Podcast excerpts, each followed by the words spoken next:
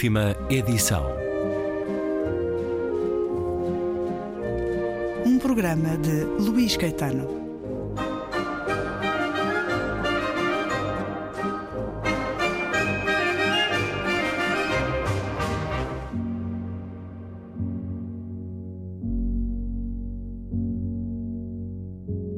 Arevalo gostaria de fazer da Guatemala uma democracia como os Estados Unidos, país que admira e tem como modelo.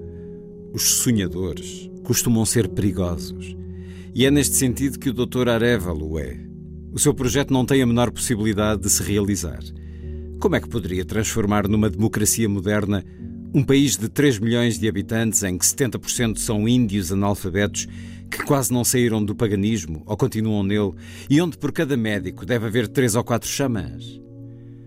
Em que, além disso, a minoria branca, formada por latifundiários racistas e exploradores, despreza os índios e os trata como escravos. Os militares com quem falei também parecem viver em pleno século XIX e poderão dar um golpe a qualquer momento. O presidente Arevalo sofreu várias rebeliões militares e conseguiu esmagá-las. Ora bem, ainda que os seus esforços para fazer do seu país uma democracia moderna me pareçam inúteis, todo o avanço que ele faça nesse campo, não nos enganemos, seria muito prejudicial para nós. Estão a ver, não é verdade? Prosseguiu depois de outra longa pausa que aproveitou para beber uns golos de água. Alguns exemplos. Arevalo aprovou uma lei laboral que permite constituir sindicatos nas empresas e herdades e autoriza os trabalhadores e camponeses a filiarem-se neles. Editou uma lei antimonopolista decalcada da que existe nos Estados Unidos. Já podem imaginar o que significaria para a United Fruit a aplicação de semelhante medida para garantir a livre concorrência. Se não for a ruína, será uma séria queda dos lucros. Estes não resultam apenas da eficiência com que trabalhamos, do empenho e dos gastos que temos para combater as pragas, limpar os terrenos que conquistamos às florestas para produzir mais banana. Também decorrem do monopólio que afasta dos nossos territórios os possíveis rivais e das condições realmente privilegiadas com que trabalhamos exonerados de impostos, sem sindicatos e sem os riscos e perigos que tudo isso traz consigo. O problema não é só o Guatemala, essa parte pequena do nosso mundo operacional. É o contágio aos outros países centro-americanos e à Colômbia. Se a ideia de se tornarem democracias modernas se propagasse a eles, a United Fruit teria de enfrentar sindicatos, a concorrência internacional, pagar impostos garantir seguro médico e reformas aos trabalhadores e às suas famílias e ser objeto do ódio e da inveja que ronda sempre nos países pobres as empresas prósperas e eficientes, pior ainda se forem norte-americanas. O perigo, senhores, é o mau exemplo. Não tanto o comunismo, mas sim a democratização da Guatemala. Ainda que provavelmente não chegue a materializar-se, os avanços que o país fizer nessa direção significarão um retrocesso e uma perda para nós calou-se e passou revista aos olhares desconcertados ou inquiridores dos membros da direção. Sam Zamurray, o único que não usava gravata e destoava pela sua roupa informal dos elegantes cavalheiros que partilhavam a longa mesa à qual estavam sentados, disse: Bom, é esse o diagnóstico. Qual é o tratamento para curar a doença? Queria dar-vos uma pausa antes de continuar, brincou Bernays, bebendo outro golo de água. Agora Passo ao remédio, Sam. Será longo, complicado e dispendioso, mas cortará o mal pela raiz e pode dar à United Fruit outros 50 anos de expansão, lucros e tranquilidade. Edward L. Bernays sabia o que dizia. O tratamento consistiria em agir simultaneamente sobre o governo dos Estados Unidos e sobre a opinião pública norte-americana. Nenhum nem outro tinham a mais pequena ideia de que a Guatemala existisse, e menos ainda que constituísse um problema.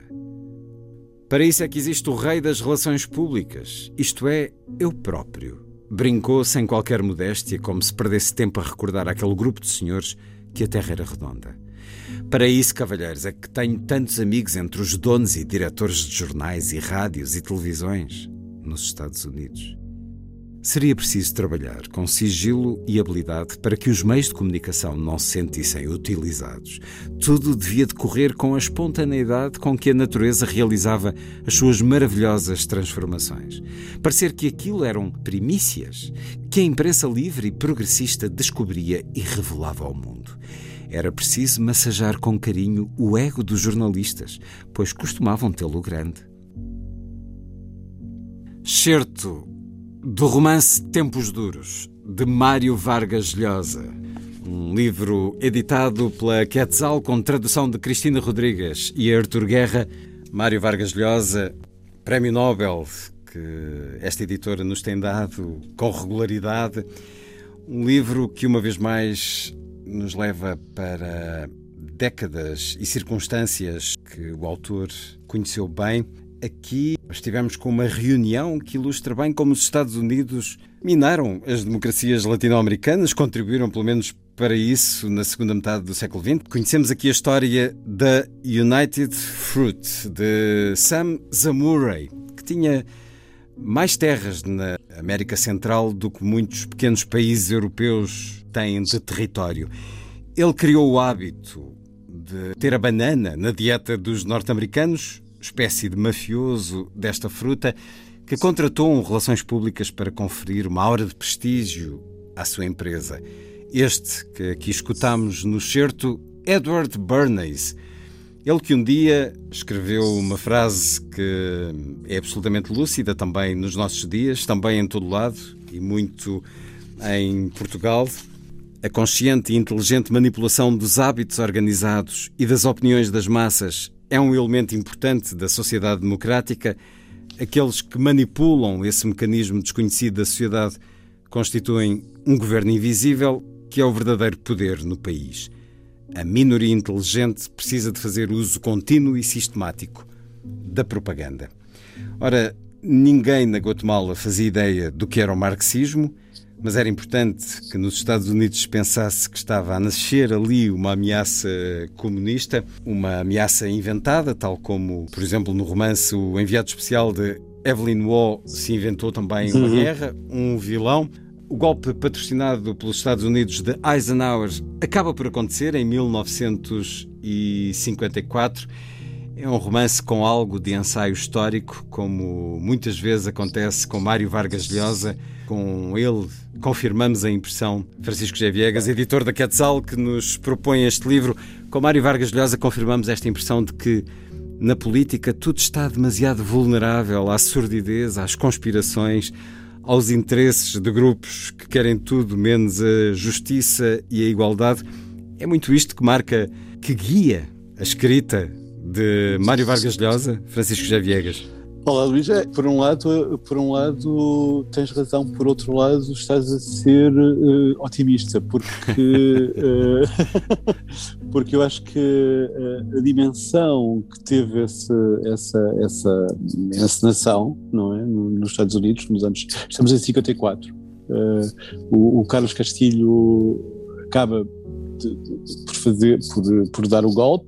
Esse golpe é apoiado pelos Estados Unidos, obviamente, mas por trás está uma grande conspiração. E essa conspiração, uh, o, o, termo República das Bananas tem é muito, tem obviamente a ver com isto, com o United Fruit, tem, tem a ver com essa, com essa apropriação da, de toda a América Central pela, pelo, pelo uh, capitalismo pré-industrial americano. Hoje nós falamos do capitalismo de vigilância pós-industrial, não é? Na, na, altura estávamos uh, no domínio imediato, não é? Do, do, na posse do território, porque era disso que se tratava, não é? Uh, o United Fruit possuía toda, toda, essa, toda essa vasta uh, dimensão de, de, de, estados e, e subestados e estados sem, sem força nenhuma. Aquilo que houve foi, de facto, um, um, um governo que hoje na Europa nós chamaríamos liberal, não é? O governo do, do Arbenz, uh, e que quis fazer aquilo que era elementar, uma reforma agrária na, na, na Guatemala. Uh, e que obviamente punha em causa punha em causa esse império o império da United Fruit uh, o, o, que foi montado quer dizer esse cavalheiro que, que se tornou um mestre, um, um, enfim, um, mestre das relações públicas, um mestre da comunicação, da arte da comunicação, foi colocar, e isto na imprensa, enfim, séria americana, no New York Times, uh, informações sobre Uh, o alinhamento uh, uh, político marxista do, do, do Jacob Arbenz, um, como se a União Soviética estivesse prestes a invadir a Guatemala, a causar problemas estratégicos aos Estados Unidos, coisa que se repetiria exatamente cinco ou seis anos depois com a questão cubana, e, e, e, e Mário Vargas Llosa retrata isto com uma, com uma fidelidade espantosa, porque ele tem muitas informações, eh, tem, muito, tem muita memória também eh, de, de, tudo isto e, e dá-nos um, um, um, retrato de como foi possível aquele, eh, hoje nós dizemos aquele horror, aquela, aquela mistificação, mas hoje estamos a lidar também com muitas outras, não é? Na, na nossa, por isso é que eu acho que a atualidade da história da, da, Guatemala em 54 é imensa. Por outro lado, há aqui uma dimensão que me parece eh, importante neste romance, é que isto é um, uma espécie de regresso do Mário Vargas Llosa ao seu romance. Um, se tiveste a oportunidade de entrevistar o, o Mário Vargas Llosa ao vivo, no, no, Centro Cultural de Belém, quando da sua vinda aqui, ele tinha acabado de publicar o, o Cinco Esquinas, eh, que era um romance eh, também sobre outro tipo de conspiração, da chamada imprensa, imprensa amarilha, uhum. não é? A imprensa cor-de-rosa, a imprensa de escândalos, no, no, Peru, e aqui temos um outro tipo de conspiração, muito mais, muito mais forte, muito mais poderosa, muito mais decisiva, e que, e que não tem nenhum daquele ar luminoso que apesar de tudo aparecia no, no, no Cinco Esquinas, não é? Uh, e, e, e, este regresso de Vargas Llosa aos temas que, que o fizeram ser um grande escritor, um, um grande novelista da América Latina, um grande retratista e repórter da, da, da, da América Latina, uh, eu acho que é de festejar o Tempos Duros uh, é, é, justamente esse, esse regresso, não é? Porque passam quase quase 70 anos, não é? De, de, do, do, golpe da, da, Guatemala, do golpe do, do, Carlos Castilho, e eu acho que, que, que tudo o que uh, aconteceu nesta, naquela altura uh, e que historicamente nós vemos no cinema, hoje, hoje temos que dizer que as pessoas veem no cinema sobretudo nós, mas, uh, mas todas estas histórias passaram no cinema, mas hoje podem ocorrer, não é? Quer dizer, nós capacidade de mistificação, a capacidade de envenenamento uh, das redes sociais e, e, da imprensa mais, uh, como é que eu ia dizer, mais frágil, uh, pode conduzir a situações destas. Apercebemos disso todos os dias. A história de Cuba, ele diz-nos no final, quase que assumindo tal papel ensaísta ou jornalista, até a história de Cuba poderia ter sido de outra se os Estados Unidos tivessem aceitado a modernização e a democratização da Guatemala, que o governo de Arbenz uh, tentava, uh, Exatamente. essa democratização era também o que Fidel Castro dizia querer para a sociedade cubana, mas por causa desta mas, história oh, oh, mirabolante, Luís, oh, Luís. tudo mudou uhum. naquele continente nas décadas seguintes. É, é repara, se nós lermos um livro tão importante, eh, é absolutamente decisivo sobre a história americana, por exemplo, como que, que é o Fantasma de Harlot, do, do, Norman Mailer, que é a história da CIA, a história do nascimento da CIA, a história do nascimento daquela geração uh, de políticos que, que, que, que, vão dominar todos os anos 60 nos Estados Unidos, uh, quer o Partido Democrata, quer o Partido Republicano, curiosamente muito mais o Partido Democrata na altura, estamos no, estamos no início dos, uh, enfim, do, do, do, poder dos Kennedy, repara a quantidade enorme de ligações entre a máfia, por exemplo, é? E o, e o governo.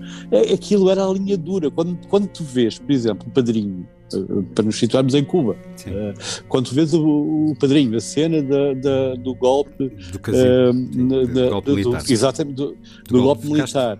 Uh, quer dizer, os americanos que dominam a relação entre os Estados Unidos e, e Cuba não são propriamente diplomatas não é? é? São da linha dura dos negócios. Gente que pensava que, que poderia dominar a política cubana como o, o, os senhores da United Fruit queriam dominar a Guatemala. Uh, da mesma forma, uh, com o apoio militar, uh, portanto, de uma forma que seria impossível hoje, felizmente, mas que era possível na altura. Quereis ler o pior da política? Leiam os romances de Mário Vargas Llosa, como aliás outros, é. próprio Garcia Marques, ou Alejo Carpentier, Leonardo Padura, ou o nosso querido Luís Pulveda também o retrataram muito e bem. O pior da política, nesta relação em particular das duas Américas, do grande país da América do Norte com as diferentes repúblicas das Américas Central e do Sul, com financiamento, tropas, sanções, terrorismo, Operação Condor, seja o que for. Mas para além de tudo isso, este romance de Mário Vargas Llosa, Tempos Duros, agora editado pela Quetzal, tem figuras, tem um catálogo de personagens que ganham dimensão pela literatura, como essa jovem que foi Miss Guatemala, Martita, que aos 14 anos eh, engravida do melhor amigo do pai, que há de ser amante do homem que faz o golpe contra Arbentes, Castilho, Castilho Armas, que há de ser amante de um homem da secreta, de um radialista e que porventura, acreditemos na literatura, eh, se terá encontrado com Mário Vargas Llosa, já numa idade avançada.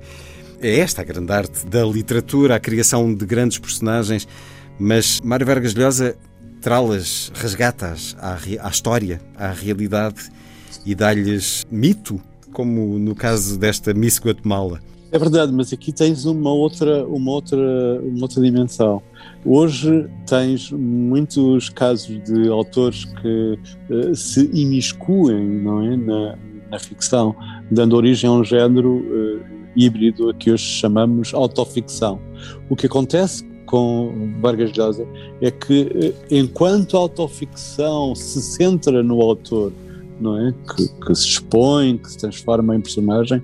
Vargas Llosa funciona como um repórter, não é? E isso é, essa é que é a grande diferença, não é? E essa tradição, a tradição de repórter, a tradição do repórter romancista é muito prolong, é, é prolongada neste, neste livro. Aliás, se quiseres, regressa Uh, com este livro do, do, do Vargas Llosa. Uh, o homem que escreveu Lituma nos Andes, que escreveu A Guerra do Fim do Mundo, não é? Uh, que escreveu o próprio o, o, o livro. A Festa do Chibo, que está ramificado também. A Festa do Chibo, esse, esse, esse grande livro. Mas a, fe, a Festa do Chibo é, é, uma grande, grandiosa encenação política, não é? Agora, aqui é uma enormíssima reportagem sobre um tempo que. Uh, que nós pensamos que está reduzido ao cinema, como pensávamos, como pensamos que parte da literatura fala de coisas que já passaram é? mas as coisas que já passaram são aquelas que, que às vezes nos esquecemos que são as mais atuais e as mais perigosas, aquelas que, que pairam exatamente sobre nós. Tempos Duros, de Mário Vargas Llosa. Ele fez 85 anos no último 25 de março e não para, não para de escrever e nós agradecemos. Tempos Duros, de Mário Vargas Llosa, edição Quetzal Francisco Viegas. Muito obrigado por mais esta conversa na Antena 2.